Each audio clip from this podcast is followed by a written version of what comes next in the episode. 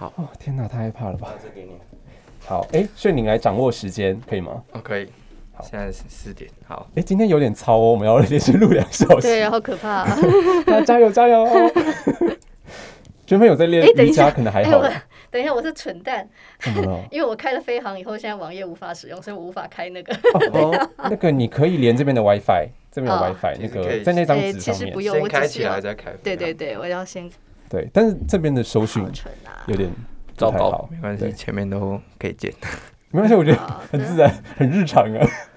日常对话，虽然我换气快过度了。但我 二长公心跳园也有点快，哎，对，我们在二长公园。上上星期读二常公园，哦，突然掉到张娟芬，真的差很多。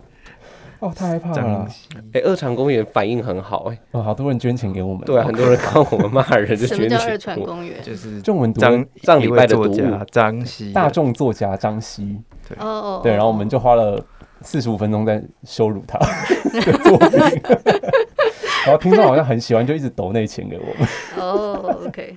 好，哎、那我真开不起来，算了，哦哦不然算了，对，没关系吧？哈，可以可以，那我们就就讲我们的题目这样子。好，好，那我要开始喽。好，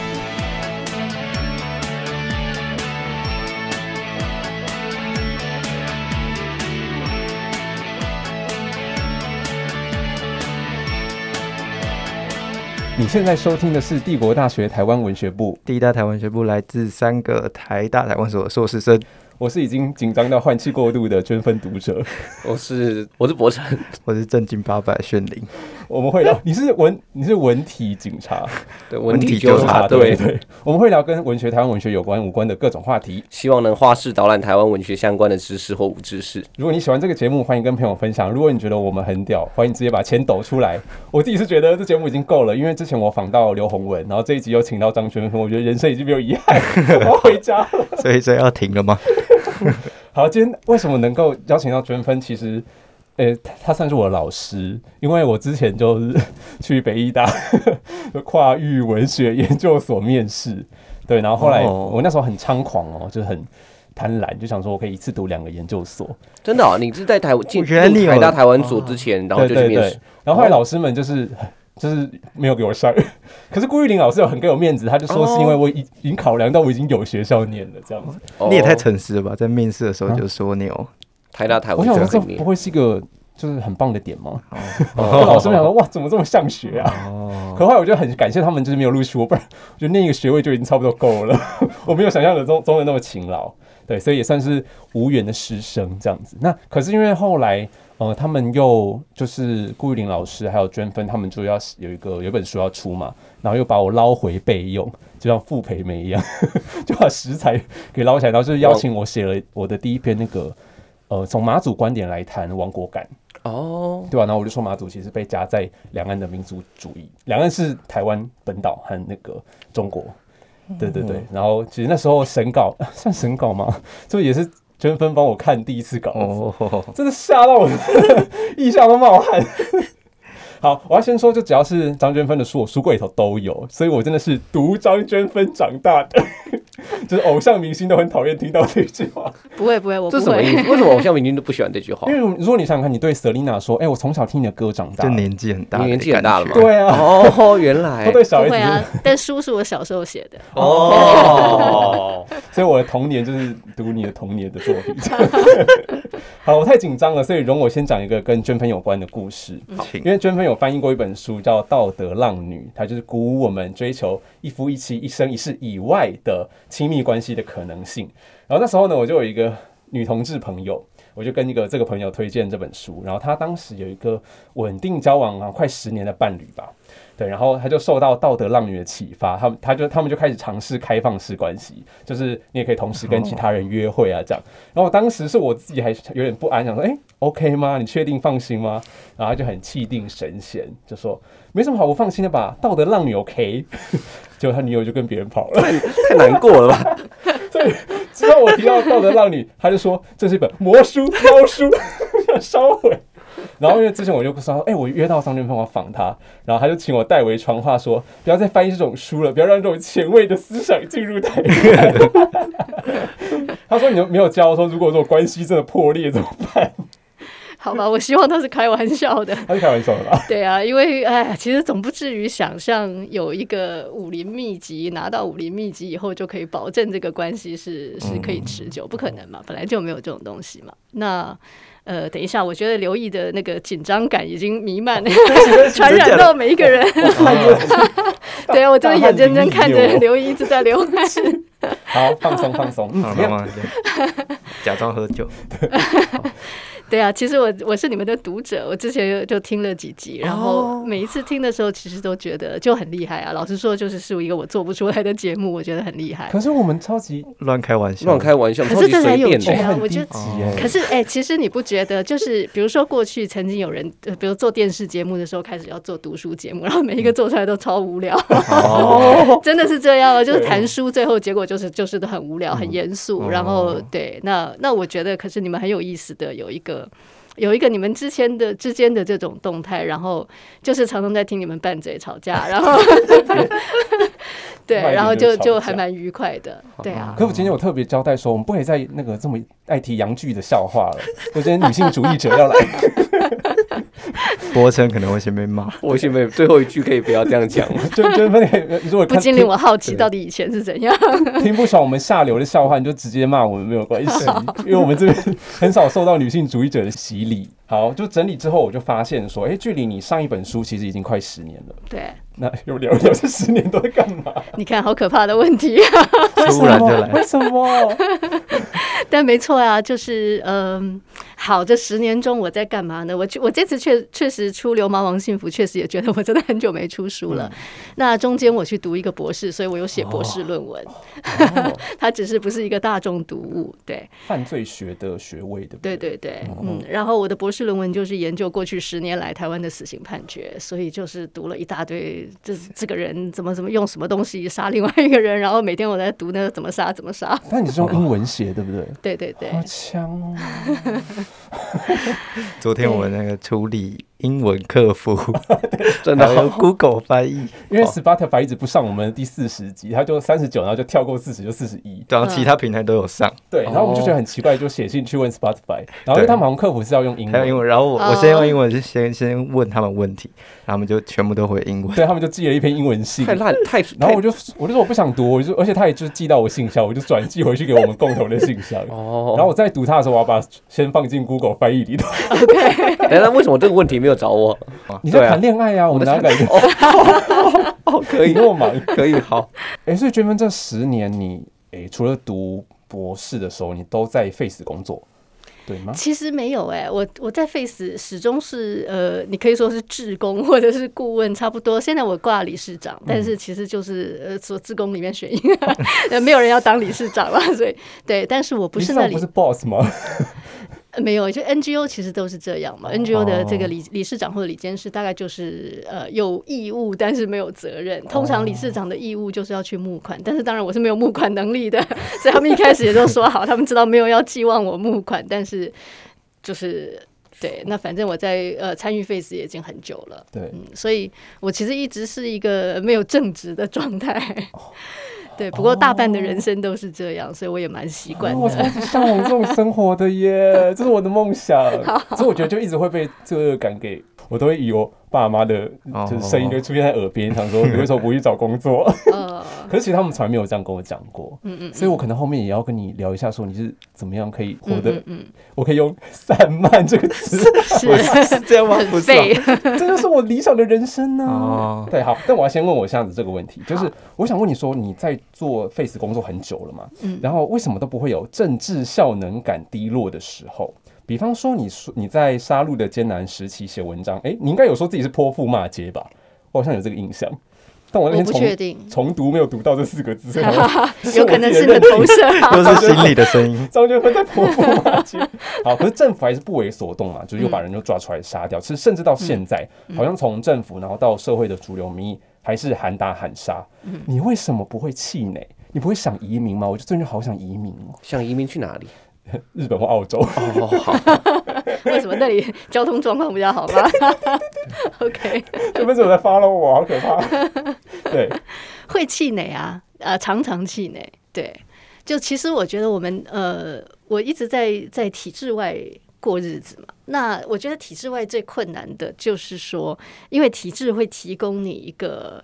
一个呃一个回馈的机制，嗯，当你比如说你如果有个正经工作，然后你认真工作呢，你就获得加薪，或者你就获得一个更高的职称，升起来变组长，再升起来变主任，副教授，也就是有一个外在的机制告诉你说你现在很棒，然后给你鼓掌，然后给你实质的你得到一些东西。那你在体制外的时候就全部都没有嘛？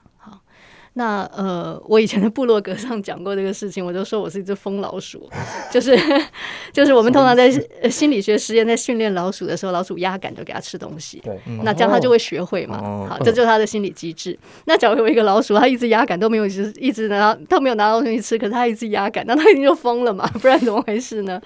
那我这是觉得，劳碌命？我觉得我们体制外的人有点像这个疯老鼠，哦就是比如说，好啊，那我参与 Face，如果我们从二零零三年参加 Face 读书，呃，二零零四年参加那个那时候叫 TIS 读书会，嗯对，从那个时候到现在就已经十几年了。嗯好，那要说有什么实质的进展嘛？那个呃，那死刑就还在那里啊。对好，也可以从这个角度看，是是没有进展的。就是说，呃，就理想上或者是就实质的这个呃，没有加薪，没有没有升职。好，那对，所以我就常常觉得体制外像是一个疯老鼠这样的状态。那所以体制外的人，我觉得就很重要的是自己自己给自己创造一个一个呃，自己想清楚自己的这个回馈的机制吧。出书是吗？其实出书也不会，我书卖很烂啊。是吗？大众这么没有品味啊！我的都书是很沉重的，哦，好，所以他的读者群不会很广泛。我觉得对我呃，其实我就常常 我常常都觉得自己很废啊。为什么你觉得我不废呢？你看你刚刚问我第一个问题说十年我都没有干嘛，你不觉得很废吗？论文，论文至少写出了论文。可是你就在做很有意义的事啊！比起文学嘛，要突然谈到文学，你怎么样？怎么你有有感觉吗？不是你我我们最近的那个就是聊天，就觉得文学 没有用嘛？越来越无用的感觉。对，我就是写写讯息给嗯嗯炫颖说，你不觉得捐分这个也太有力量了吗？就是它不是虚构，然后你你也不是没有投文学奖吧？然后呃，这个计划有参加那个台北文学年哦，金，对对对对对对。但你不是嗯。投那种什么台北文学奖啊，或者玲珑三这种，呃，这就是文类的问题，因为通常是没有对没有一个，就是没有对。没有这个相应的类别啊，就是放在其他的类别里面，你就你就很明显知道是放不进去的嘛，对。就不是这个对，等一没有没有这个框架，嗯，有很多题是关于这个文类警察的。所以那我想问说，那你气馁的时候就觉得这个社会没有如你所努力的在进步的时候，嗯。那怎么办呢、你就是我觉得就是两边都要，一方面就是就是。呃，大概大概两个，一个就是其实我都容许自己很废啊，我真的觉得，哦，对。想说，那这个社会没进步也是很正常。正常啊。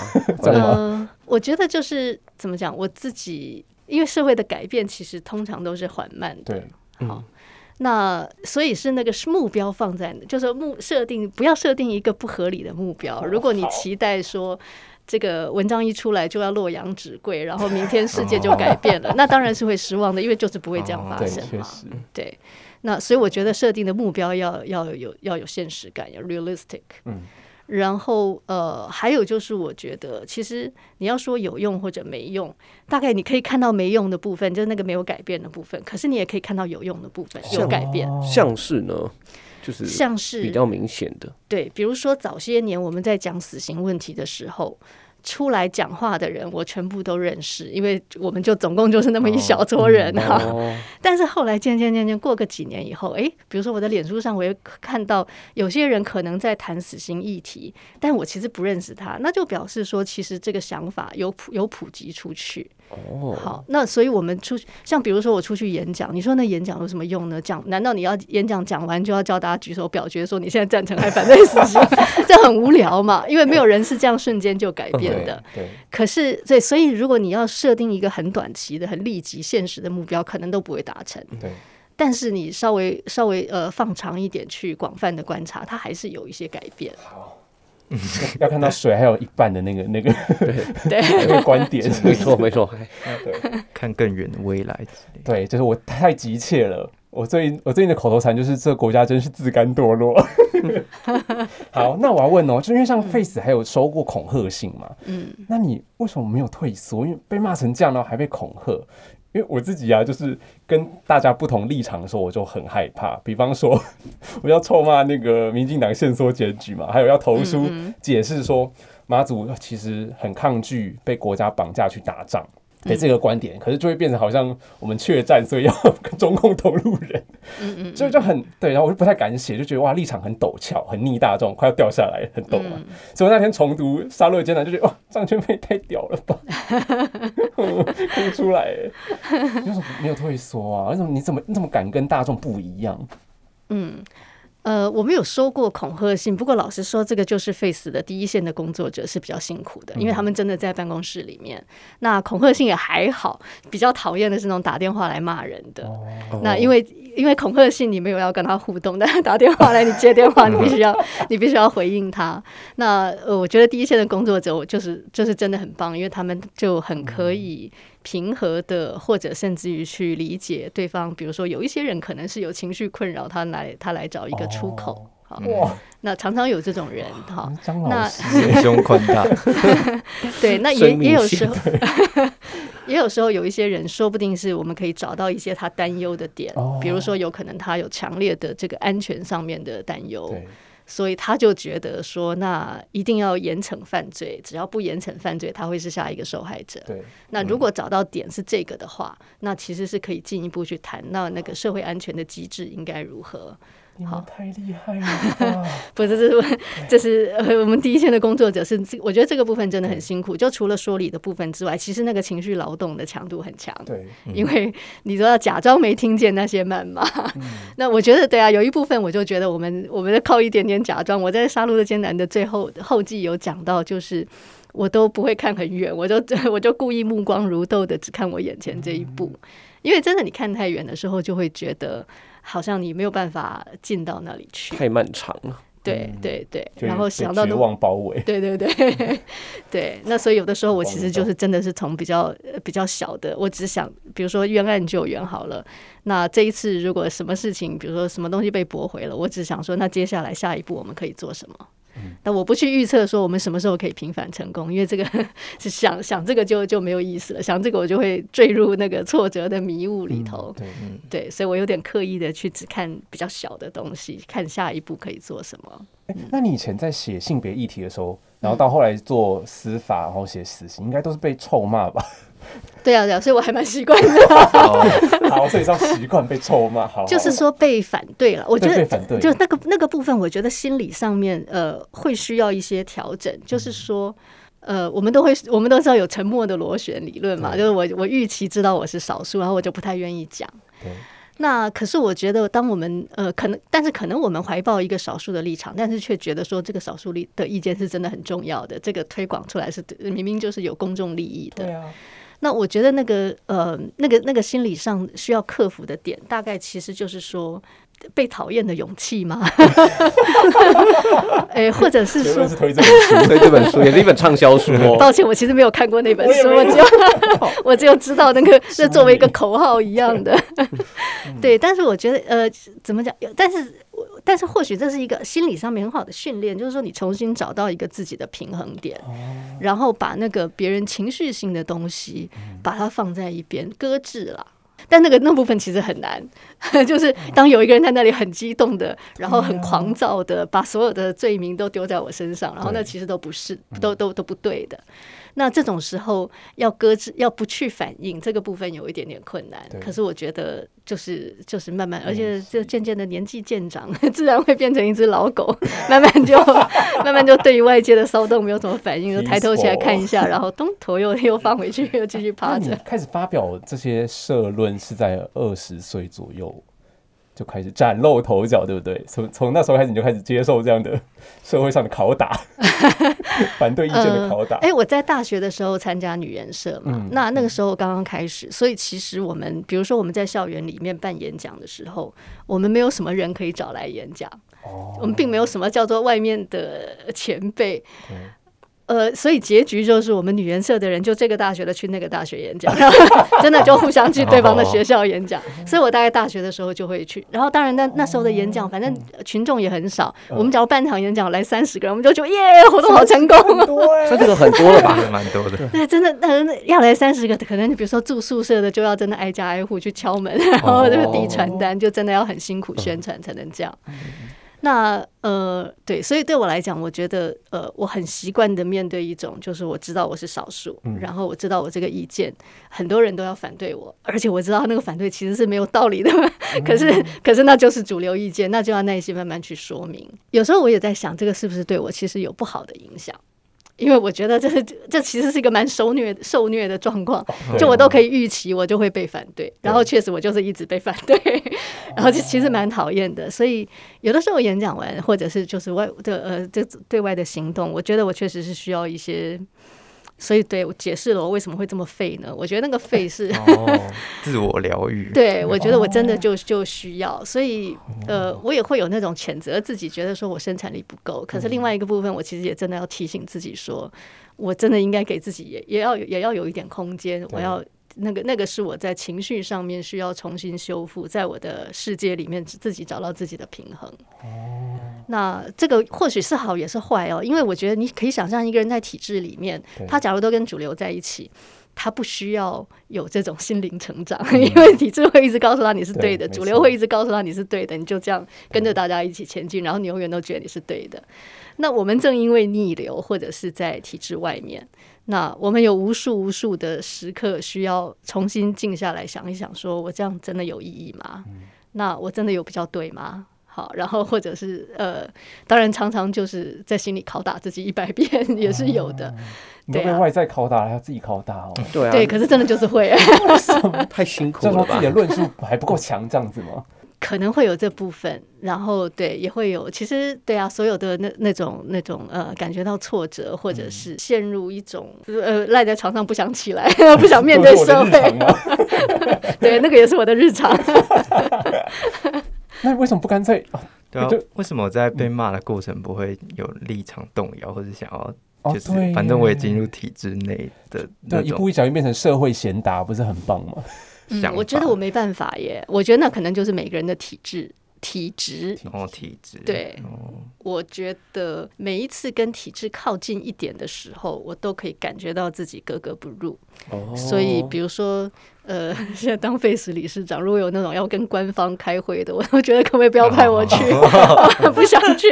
公务员真的好难沟通，很难相处，超难相处。因为其实他们都可以找到一千种理由说此路不通，他们只可以找出各种理由，可以去找别找别的单位，爱难施行的理由，我觉得好难交谈哦。对，然后我很讨厌那种场合，是我觉得很虚伪的。哦，一直打官腔吗？对对对对，就他的反对也不是真正的反对，就真的就是就是哦，对。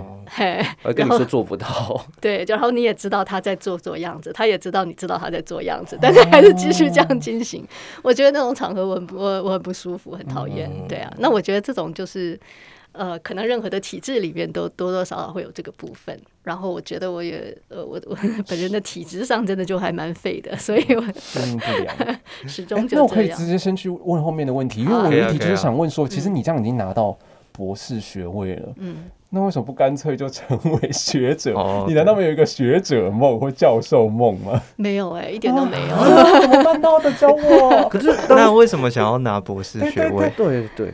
纯粹为了对啊，你们有你们有问到说我那个学历就是并不是连续的，因为 我大学毕业以后很久才去念硕士嘛，然后硕士念完又很久才去念博士。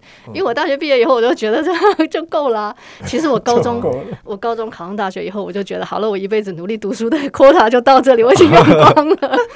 然后前卫哦。可是我觉得对，这真的真的那真的是体质。比如说我就发现呃，比如说我们高中的时候，因为我们还要考联考。然后我们的课本上面都是会画线的，要画一条线还是两条线？因为你要把它背起来，要画重点，要要背。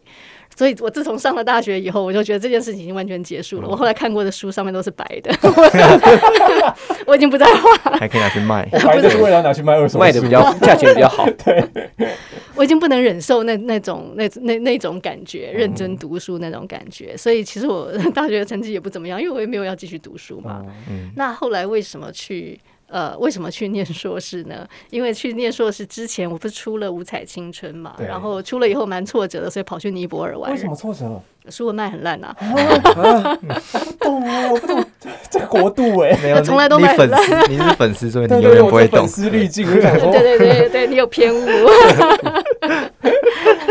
然后跑去尼泊尔玩，我就只是去玩而已。然后在那边就呃玩的时候就写笔记，然后哎后来把笔记呃你就就就整理起来，然后就变成走进泥巴国嘛那。本该不会是最畅销的吧？不是那个呃，可能爱的自由是哦，跟杀戮的艰难，大概是哦对比较长。比可是走进泥巴国，他没有什么严肃的，你还是有问那个啦，就是脚夫吗？要 怎么讲？帮你背行李，啊啊啊你有跟他讨论死刑的问题？有有可是那本很严肃啊，对啊，因为那个那个就是我出去玩的，记啊。有对对对对，就就真的那是台湾人还不买单哦，好难相处，不懂台湾人的口味耶。台湾人看张希啊，看张希啊，我懂看看温如生，我懂台湾人的口味。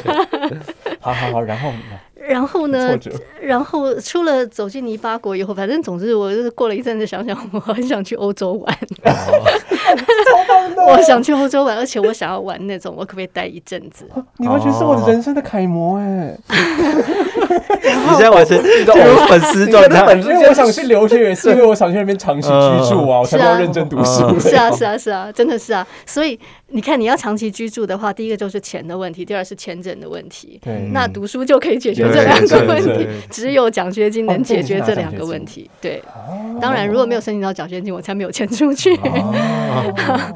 所以那时候刚好看到欧盟有提供奖学金嘛，那就在他的各个科目名单里面寻找哪一个我比较像是可以申请得到的样子，所以去申请一个跟新闻学相关的。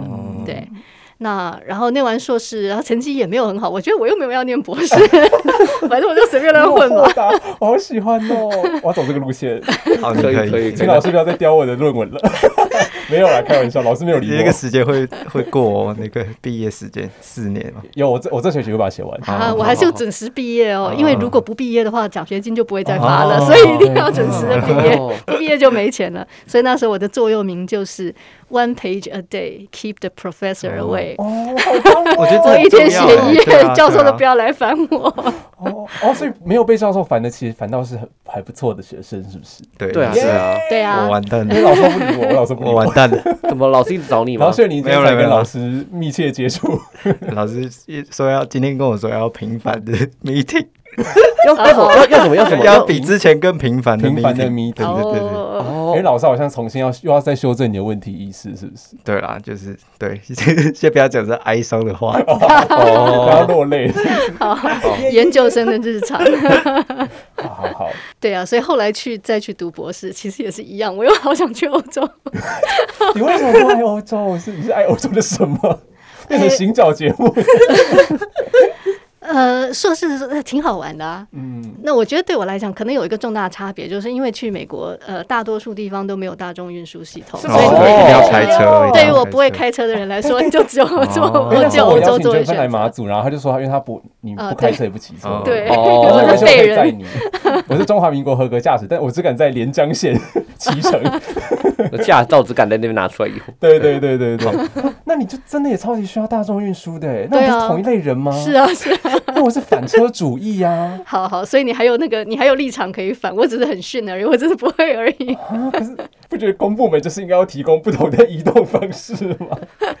对对是，啊，是啊，嗯。哦，那呃，而且其实老实说，我觉得从呃可以离开，始终是一个诱因吧。不管你离开去哪里，几乎对不对？你就是可以从离开台此湾此？地的历的日常，嗯，嗯，从从这个日常可以拔出去，然后去创造去一个新的地方，创造一个新的生活的 routine。我觉得光是这个部分其实就很愉快。对，对，所以后来就是 故技重施，就从欧盟的奖学金名单里面 看看博士课程里面有什么看起来我比较可以申请的。我以为是因为你已经在 Face 工作的关系耶，哦，所以才并没有，并没有，主要还是想要去 欧洲再再过一阵子。哦，所以而且呢，我就后来发现，觉得犯罪学是比较容易申请到的嘛。好，那申请必须要去申请那个大学时候的成绩单，因此去申请成绩单。成绩单出来以后呢，发现我大学的时候有修过犯罪学，我就拿着那个成绩单，心想我没有，哪有？而且我成绩很烂，好像拿了个七十几分。然后完全没有任何印象，一定是翘课翘到不知。真的，我看我大学成绩单，我想说，我什么时候修过这门课啊？才通过。对啊，没错，就是这样。所以这就是一个不肯好好读书的人最后会遇到的处境。所以，就算不想当学者，还是可以念博士吗？如果他是在你那个人生的那个时候觉得不错的一个发展的话，但是我怕我把这个计划跟我爸讲会被骂。可是老子你会不会觉得说，就是当博士会对于推广你的理念或者推广你的，你都会让你的话语比较有影响？进入学院吗？对对对，有可能吧。我会常常感觉到这个世界，呃，就是我会常常感觉到体制的力量。好，就是有一个体制上面的头衔，对某些人来说就是有差别。那。我常常同情那种，比如说有常有时候我参加座谈会啊，然后呢，主持人在介绍每一位，每一位都有头衔，介绍到我的时候会忽然卡住，他没有先想清楚要怎么介绍我，我都很同情那个主持人，到那一他忽然很尴尬。作家不够响亮，是不是？对，尤其在一个比较正式的场合里面，他们就会忽然尴尬一下。法学研讨会，你是会直接被邀受邀参加那个法学研讨会啊？有一些会议里面可能就会呃。对，有有，比如说前呃去年我有去司法院演讲嘛，对对，司法院哇。对，听起来很大哈。对啊，很强哎。听听众都是一些什么样子的教授？法学教授？有可能就是呃，就是各阶层的法律人都有啊。哦。对，然后那那一次对谈的是士林地院的院长嘛。哇。对，你看人家的头衔听起来多大，所以可以了解主持人讲到的时候，忽然是啊。所以也许这个头衔对他们重要吧。哦。但是我觉得你不 care 哦。回到我自己，我觉得如果当时不是有欧盟的这个机会的话，我并不。不会，并不会费这么大力气，就为了要取得一个身份，然后，因为那个，我觉得其实也是虚无缥缈的事情了。我真的觉得，就是也许没有的人会觉得，好像有了就，呃，幻想好像那个就是一个 你在你取得了一个宝物，可以变一个超级英雄。我超会 追求这个虚名哎，我也有一点，这个头衔听起来好漂亮。有时候有时候会为了那个。你是那个台大硕士生的身份而努力，对呀，对，这样反而走不远。哦，妈，这这问句还是很难说。妈妈妈，缺乏那个虚荣心，爱慕虚荣的我，很难说。可是我觉得每个人真的不一样啊。就是如果你真的在，我不知道，我听到我听你们的节目，觉得你们对文学其实是有爱的啊，对不对？那个那个其实是热情和爱嘛。那那个东西我觉得很自然啊。那那我觉得，我觉得，呃，就是。你你你你继续在一个你有热情的事情上面，那你很自然的把你的力气投进去，不会特别去计较说哦，我这样这个划不划算，花多少时间？对，那那个其实那个不计较，就是因为你做的爽嘛。对 对，那其实我觉得 NGO 很多很多人在里头做事情，也就是这样啊，不会特别去去计算，那就是因为你在做你喜欢的事情。穷困潦倒，像我爸就一直嘲笑我 是穷书生，他说穷书生来了，因为他自己是很会赚钱的人啊。嗯，对，我就觉得哇，我们这父子俩也差太多了吧？我们可能就要拥抱我们的命运了。对，就是他有时候会给我一些零用钱，然后我想啊，无功受禄，良心不安哎。他就说有什么办法？你就我儿子啊。我说好棒哦，你爸有缺儿子，有点感人呢。对，其实我就很感谢他，爱他，但是就觉得哇，我们两个人生差太多了。好，哎，我是不是要那个进入下一个问题？对，进入下一个问题。我要在这先补充一下，因为我现在也努力的成为议题推动者，只是没有像娟芬一样是有组织，然后我就只是单枪匹马在网络上骂骂号而已，可能就会很挫折，我就会想说哇，自甘堕落的社会和国家。可是这时候就会想起我的两盏精神明灯，一个就是现在我 正在被虐待哦，他在台大医院工会对推老权，他们之前才刚有一个是向社会。求救的一篇贴文嘛，因为现在医护真的非常辛苦，对，然后我就想到他不断的在第一线推劳权，对，然后他同时要被资方和一些不知不懂他的劳动朋友们挤兑，他是腹背受敌，就有些人就很想享受他的服务，但不想交工会钱，嗯，对，就是想要当 free rider。那另外一个就是被骂爆、恐吓爆，还是勇往直前的张学芬，我的明灯。好，一开始其实你是单打独斗，就是你。是还跟 Face 联盟说你还没有决定立场，嗯，那你是什么？呃，会想说你从一个个体户，就你的语用语叫做游离分子，然后决定要转进到这一个组织里头，因为两者做事的方法其实差很多。嗯嗯，我觉得呃，你你前面问到那个挫折感的问题，其实有没有有没有同志一起工作，这真的是很重要真的对，那我觉得我自己，呃，你可以说我我有有理，可是始终有一个，就是我始终不是真的真的只有我一个人。好，那那那总是有一个，比如说其他的组织啊。那我自己跟 Face 的关系比较大的转折点，大概就是二零一零，因为二零一零之前哦，就是我们二零零六年就停止死刑执行了嘛。那那个时候官方都宣誓说，我们三年之内就要，呃，其实两千年陈水扁选上总统，然后陈定南当法务部长，他就说台湾三年之内要废除死刑啊，他自己都说了，而且是官方立场。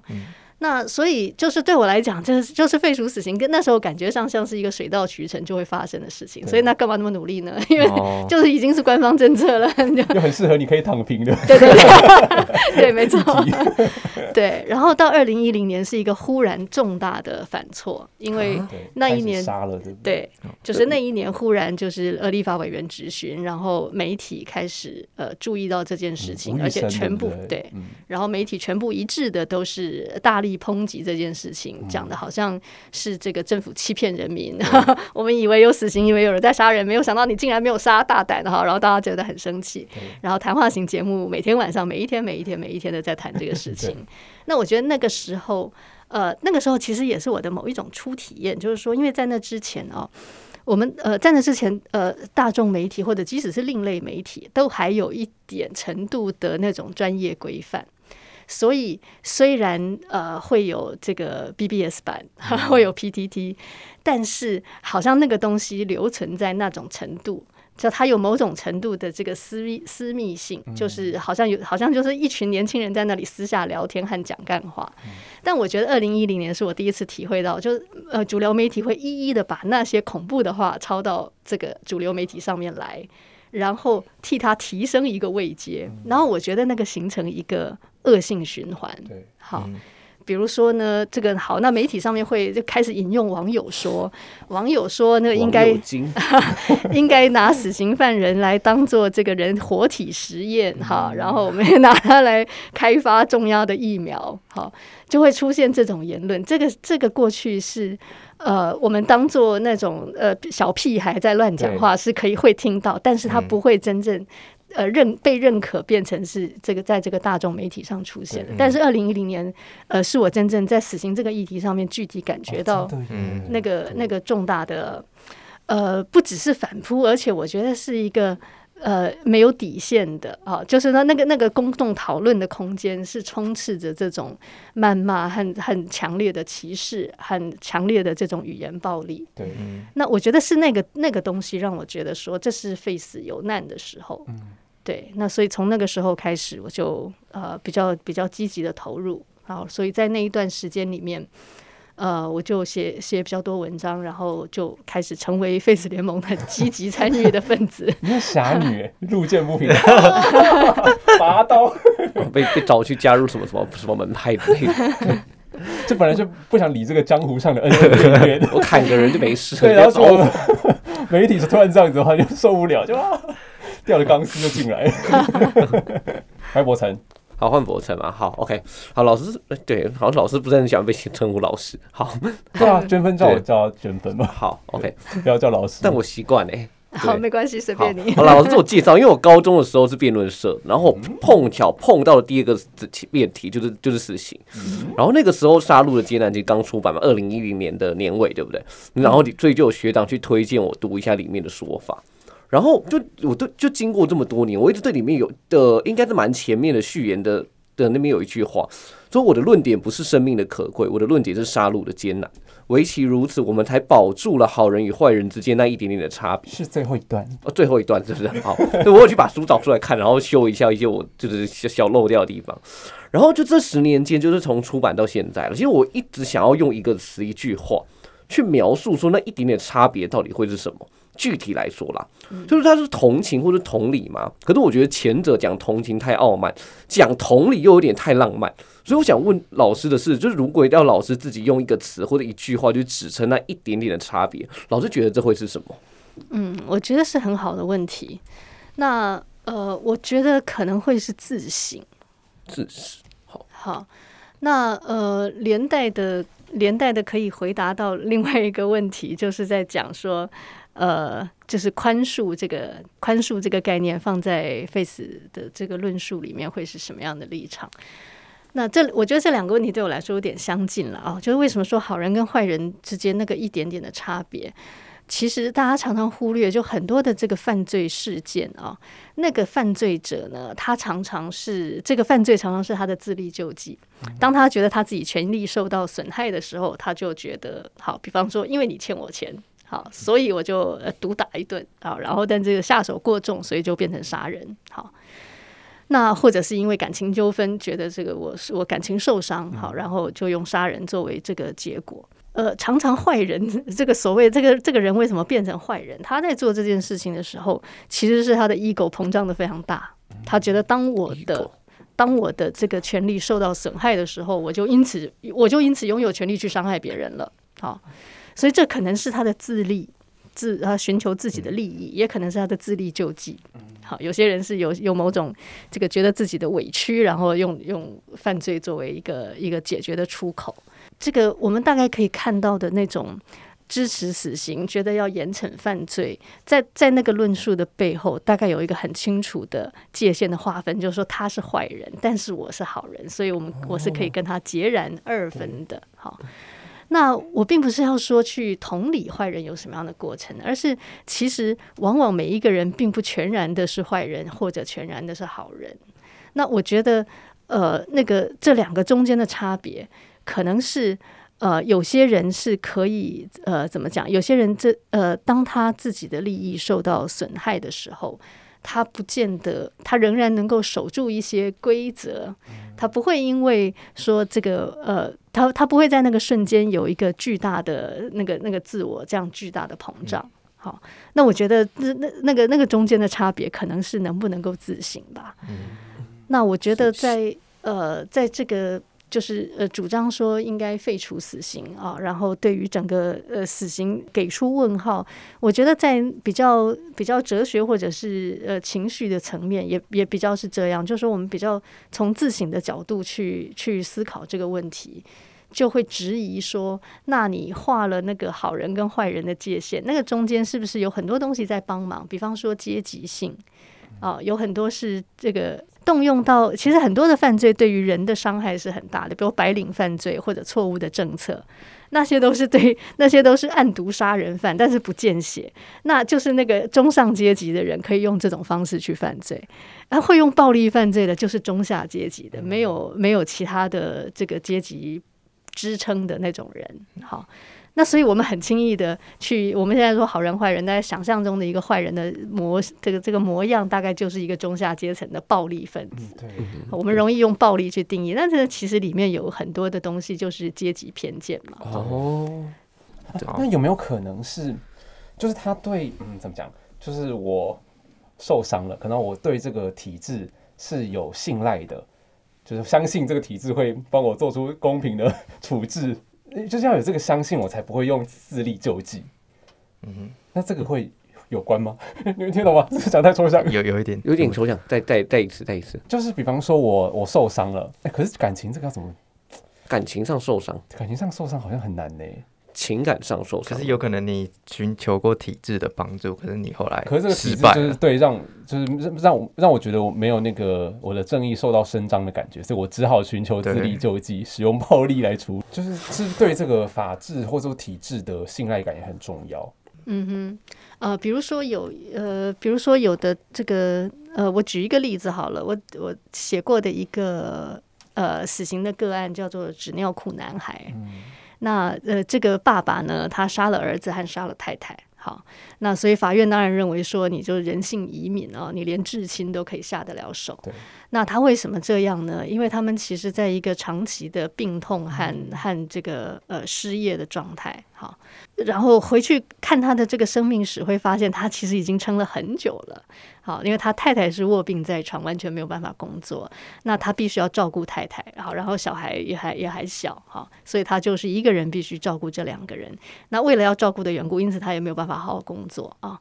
那然后再往前看，会发现他本来是有工作的，然后他为什么失去这个工作呢？是因为他在操作机器的时候，他手指头被切断了，受伤了。好，所以他其实是个这个工作呃呃职业灾害，然后他是因为这样而失业的。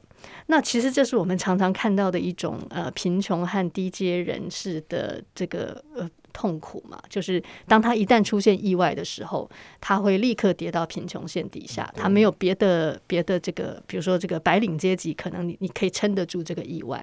好，可是往往呃低阶低阶的人，他会因为一个意外他就跌下去。那然后呃，这个已经够糟了，那再再更加上呃，他必须要照顾这个生病的太太，然后照顾小孩。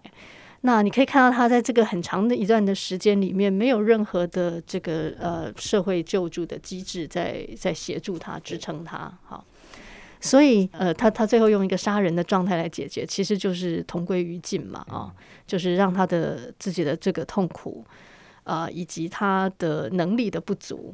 好，他就他就终于放弃了嘛，在努力了很久以后。那我觉得这其实是一个一个例子，就是大家在想象，我觉得大家谈死刑问题的时候，有很多的想象，有很少的真实。比如说，当他想象死刑的时候，总是说那有的人就是罪大恶极啊，但他就不去看那个实际上真正这边被判死刑的，不见得是那种罪大恶极的哦。好，那我觉得常常会有这个，比如或者广泛来讲，司法问题也常常是这样。大家就理想上觉得说，司法应该都是调查清楚的，应该是呃逻辑很严谨的，达到了一个结论。哈，都觉得法官、检察官都很优秀啊，然后无冤无仇，怎么会冤枉人？哈，但他不去看那个实际上。到底案件的这的这个实然是如何？就他在讲因然，可是他不去看实然。可是那因然跟实然中间就是有很大的差距嘛。那我觉得大概处从处理司法问题，然后谈死刑，这这么多年来，我都不断的在一直在提醒说，呃，这个要要要要知道实然是如何，好，不能够只用因然去做政策上面的决定。好，大家在支持死刑的时候，都是假设说一定不会判错，假设有那种很清楚罪证确凿的，然后觉得死刑是给这种人用的。好，那总是会有人说啊，有疑问的不要判死刑啊，没有疑问的再判死刑就好了。那我就觉得很好笑啊，你逻辑上不觉得这样有有问题吗？如果你每一个案件都可以正确的分类成有问题的和没问题的，那就表示可以，我们可以彻底杜绝误判了。嗯。那不可能嘛？实际上就是不可能。你就是在分类的时候就会分错嘛。你就是会有那种以为这个真的没问题的，然后哎，就还是有问题嘛。那其实世界各国的这个司法制度都有误判啊。任何国家，那种任何的人在做决定，当然就是会有一定程度的错误的可能性。那其实就是这么简单的一个现实而已。可是我觉得在谈死刑问题或者谈司法的时候，呃，总是我觉得反复不断的碰到的这堵墙，就是大家还是。呃，没有真正去面对那个那个现实，然后只是用阴然的以以以为应该是这样，哈，只是用那个阴然的图像在想事情。那这样子哦，可能有点挑衅哦，这题。这，你看，呃，检视过这么多的死刑案件，那有没有哪一件，就是你真的觉得哇，这个罪大恶极，罪该万死？有那种我觉得就是证据还蛮清楚，判决也写的蛮好的，嗯，对，也有这种，对。那对于这呃，然后或者我们平常呃，因为我们会跟所有的死刑犯人都有某种程度的互动嘛，比如说书信往来啊，好。那我也知道有些人是不太讨人喜欢的，好，那种不讨人喜欢，呃，随便举两个例子，比方可能他可能会希望我们寄什么什么东西给他，就他会跟我们要东西，好，那你当然也可以很体谅的说他真的需要，好，对，可是就是因为那我觉得我们也是凡人，我们可能也有自己的喜欢和不喜欢，我们也有自己呃跟这个人投缘或不投缘这样子的差别，好。那但是我会觉得这里面有一个底线，就是说，因为死刑其实是国家用集体的意志，也就是国家宣称它代表我们哈，然后来把这个人杀掉嘛哈，等于是我们自己我们集体的赋予国家这样子的权利。可是我觉得从一个公民的角度，我会认为不应该赋予国家这样的权利。我会认为这个是这个是跨越了那个界限，因为国家在施行公权力的时候，有一个最起码的、很很简单的检验标准，就是说，呃，你你还有没有损害更小的手段可以用？好，比如说这个人欠税，你当然是要交要求他把税缴出来，但不可以因为他欠税，国家就把你关关起来，我限制你的人身自由，直到你把钱吐出来，这个是不被允许的。好，他欠钱，你就要逼他还钱，但是你不可以用限制他人身自由的方式，你更不可以把他打死。好，简单讲就是这样，就是我们在思考国家在在对人民的权利做限制的时候，思考的是说还有没有损害性更小的手段可以用。那死刑这一点就是没有办法通过这个检验的，因为今天就算假设有一个超级大坏人，他是没有教化可能性的，关他一百年他还是坏人。好，就算有这样人，那你就把他关起来就好了嘛。对不对？一旦把他关起来，他做坏事的能力就已经被限制住了。那在我的观念来说，这就是损损害性比较小的手段呢。那至于其他的那种，呃，为了不要让他吃免费牢饭，我们要省钱，这个都不是正当理由。我们不可能不可能容许国家说，因为我为了省钱，那你那这个二十五你判无期徒刑判 二十五年的，对啊，那就是我们民主国家、文明国家不会容许说一个人的命是这样可以呃为了省钱的缘故去杀人，我们不会容容许这个东西。所以，我我其实，在反对死刑有一个蛮重要的论点，就是。在从公民的角度再看，国家的权利应该要受到一定的限制。好，换我先问下一个问题。对，我要回到文学。对，我们终于进到 一些文学本位的问题。文学节目，对对，就是当初我们就是最一开始刘毅提到那个捐分的时候，我们发现好像文学圈原本做文学研究或是喜欢读文学的人比较少认识捐分，还有看过捐分的作品。对，所以我们。就想要问一个问题，就是均分在写作的当下，或者或者写作之前，会怎么定义自己的作品？在就是在下笔的时候，会特别就是说自己比较像在写小说，或者是写散文吗？或是被虚构写作之类的类纠察队？没有，我我是很好奇那个从作者出发点。嗯嗯，对，来看这件事。对啊，你们既然是个文学节目，要要有一个文类纠察队也是应该的，对不对？或者说，如果不从文类角度来看的话，就是你你有一套虚构和符合现实的准则嘛？就是有哪些东西可以写，哪些东西不能写，哪些东西可以主观，哪些东西一定要是有证据的东西才可以写。嗯嗯，好，应该是两个问题嘛。好，第一个是文类的问题。那其实我自己很少或者很晚才从才有写作者的。哎，但我到现在有没有写作者这个认同，我都还有一点点怀疑。哦，对，因为我觉得我从来是一个，我比较是参与社会运动啊。哦，运动者。对，那比如说呃，以前参与女研社，然后写关跟性别相关的文章，那所以是从性别运动的那个那个角度，好，然后谈女同志的问题。对，那呃，我觉得写作像是一个呃，就是。他他他呃，写作对我来讲，它是用来推进运动或者去呃推广运动理念的一个工具。那所以我从来没有去想过 文类的问题。嗯。可是或许因为既然既然这个写作的基本动机是为了要谈某个理念，所以他大概总是会有一个议论的性质在里面。哈，所以它总是一个呃一个理念先行的状态。对。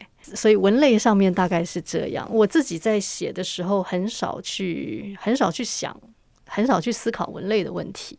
所以我写的东西大概，呃，也就是都议论的议论性质比较高吧。我很久以前，我好像曾经给自己写过一个短短的那个作者简介，我说。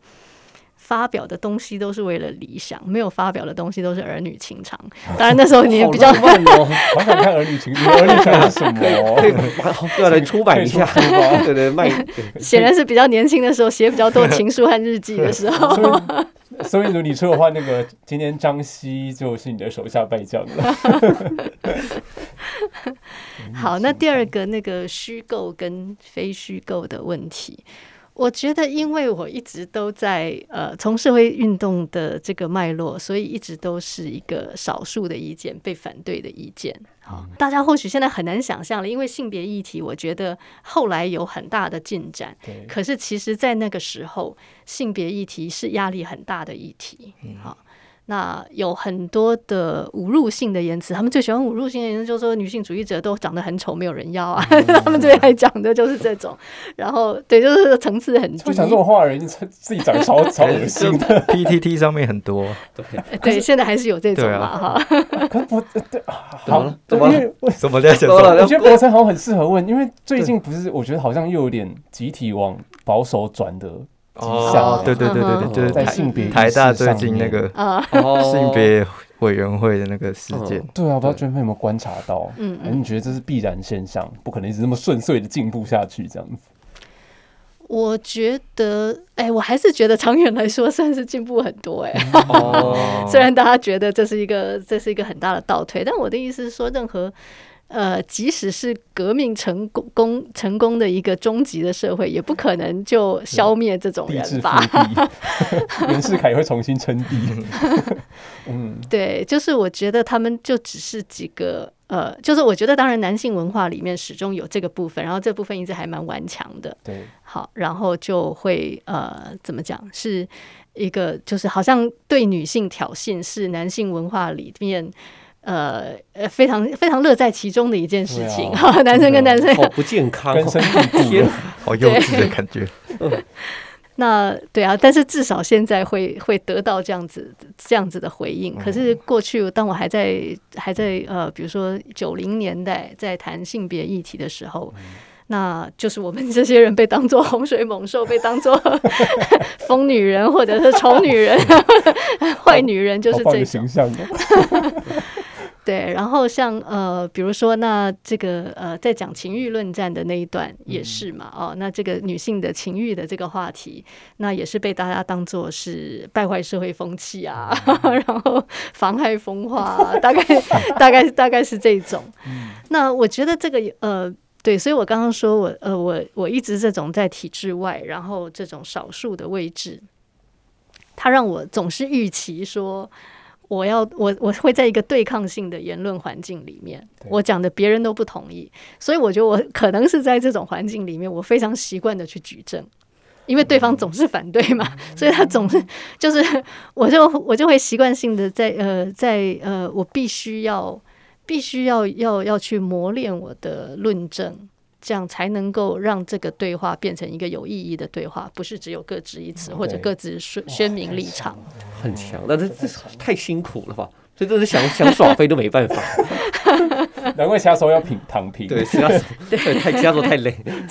哎，对我有我有发现一件事，就是我我在读那个《流氓王幸福》的时候，嗯好像跟就是之前像《杀戮的艰难》有点不太一样的地方是，他们会把那个好像故事性变强了，就是好像把论述性降低吗？你的意思？也不也不是降低，就是呃原本在《杀戮艰难》可能是用我我去看那些事情嗯，的比较多，但是到《流氓王幸福》就变成角色好像在演他们的故事的感觉。哦，对，但是但是我会发现到，就在一些关键的时候，就是可能案发当下，我们没没有任何，就是没有人可以说那当下发生什么事的那些段落的时候，专门会用这个证词，就是可能证人的证词来来来补这个位置，就跟我就就跟那个 小说 小说有差别的，果然是纠察队。我发现的地方。对好，谢谢。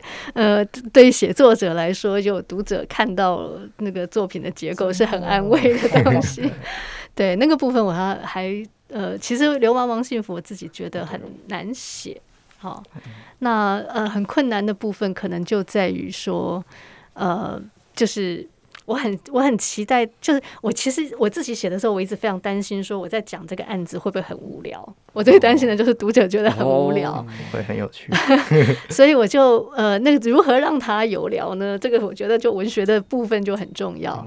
好，所以我是很努力的，希望能够补足一点，就是到底用什么方式，比如说呃，这个采访阿玉，从阿玉的角度、家属的角度，那他就会有一种呃家属看的这个家属的眼光有一种温暖，然后这个温暖，我觉得会是一个文学手法，可以让这个案子呃。比较呃不是不是那个法律的东西那么生硬，对，对，那这个大概是我在写作的时候呃蛮花力气去做的。就可读性其实一直在你的关怀里头，对不对？就对，因为我就是处在一个受虐而，没有人要听我讲话，没有人相信我的状态。我想说，你可以 去跟我们的教授讲一下可读 性的重要。对对，我我先那个时间时间，因为我们有分上下分上下集，对，然后我们现在上集先收尾一下，等下再换博成接续问。好，所以要拜布吗？好，先先那个先短暂的下课，有那个羞耻的结尾。第一大台文学部下课，下没有人准备可以加入我们下课下课。